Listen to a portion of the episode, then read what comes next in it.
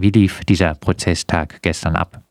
Ja, also gestern ging es dann nochmal, ähm, die Beweisaufnahme wurde so zu Ende geführt. Das heißt, es wurden nochmal Vernehmungsprotokolle von den Geschädigten verlesen, unter anderem von den Geschädigten der Beleidigung. Ähm, und dann wurde auch sein Bundeszentralregister verlesen, der seit 95 bis 2020 eben 43 An Einträge umfasst. Das heißt, es gab kein einziges Jahr, in dem Löffelsee äh, ja eben nicht aufgefallen ist. Und äh, da kam auch nochmal raus, also ähm, sehr viele ähm, Anzeigen oder Verurteilungen eben auch wegen Verwendung von verfassungsfeindlichen Symbolen und Volksverhetzung, ähm, sehr häufig eben Körperverletzung, schwere Körperverletzung, versuchte schwere Körperverletzung. Genau. Ähm, das war dann so ein bisschen der Anfang. Was Tim Löffelb dann noch mitbrachte, war ein äh, Flyer aus dem Knast und zwar von der Aussteigerorganisation, die ganz neu ist, Connex vom Innenministerium, um nochmal, äh, ja, ich würde mal sagen, seinen Arsch irgendwie zu retten und versuchte sich wieder erneut als Aussteiger darzustellen. Geklappt hat das äh, nicht. Was war denn äh, die Forderung der Staatsanwaltschaft?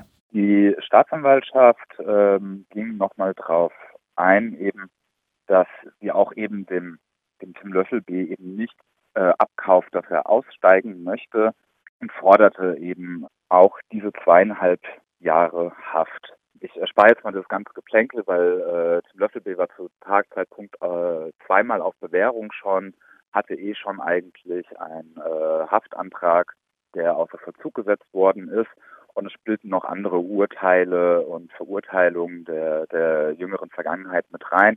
Das ist ein bisschen juristischeres Geplänkel gewesen, bis man das alles hatte.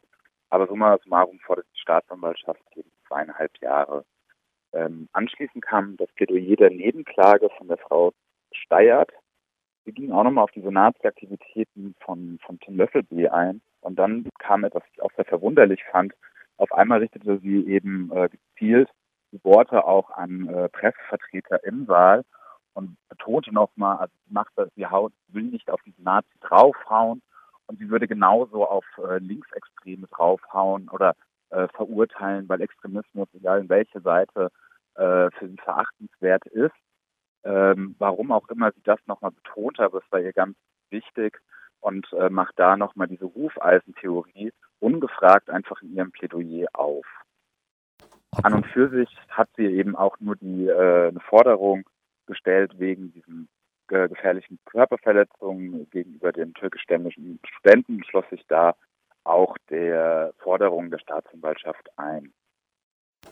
Und das Ganze, mhm. obwohl es wahrscheinlich sehr wenige Linke äh, mit äh, so vielen äh, Gewalttätigkeiten, Körperverletzungen gibt, äh, trotzdem diese merkwürdige Extremismustheorie durch die Nebenklage.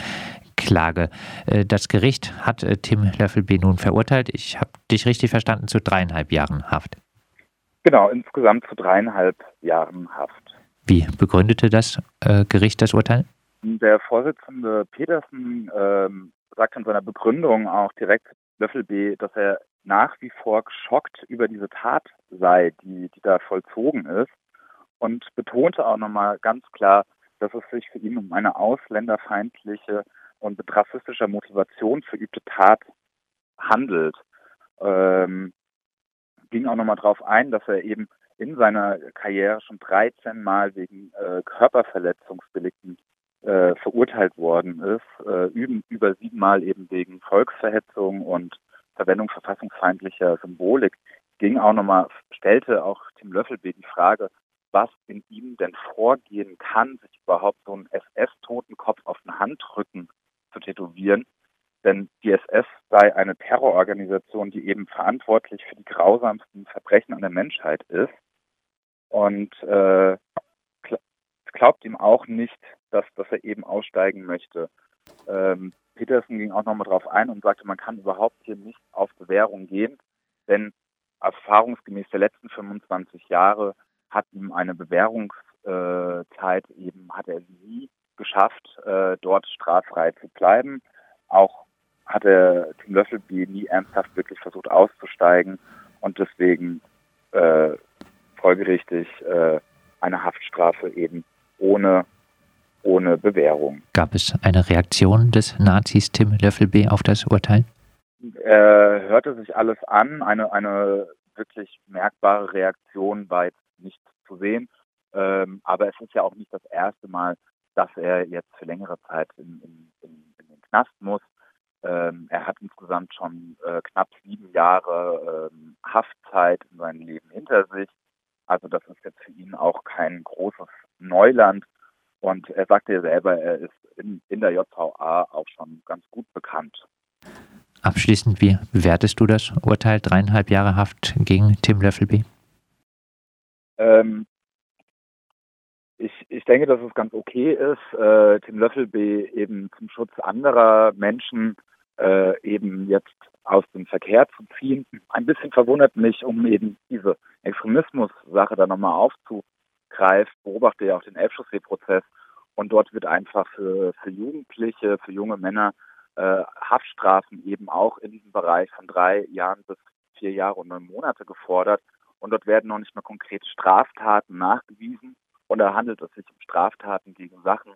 Daher für mich ein bisschen unverständlich, wie, wie so ein äh, Missgefälle da entstehen kann, dass eben rechte Taten, sage ich dann, in, im Vergleich dazu so mild ver, ver, verurteilt werden, wo, wo es da tatsächlich auf die körperliche Unversehrtheit von eben zufällig ausgewählten Personen, weil sie eben nicht in das Bild von Nazis passen.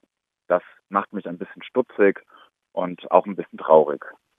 Das sagt unser Gerichtskorrespondent Flo. Der Freiburger Nazi Tim Löffel B. wurde zu dreieinhalb Jahren Haft verurteilt. Seine Beteiligung an einem brutalen Angriff auf einen Studenten türkischer Herkunft an einer Bushaltestelle an der Escholzstraße im Sommer 2019 war Hauptgrund für die Verurteilung.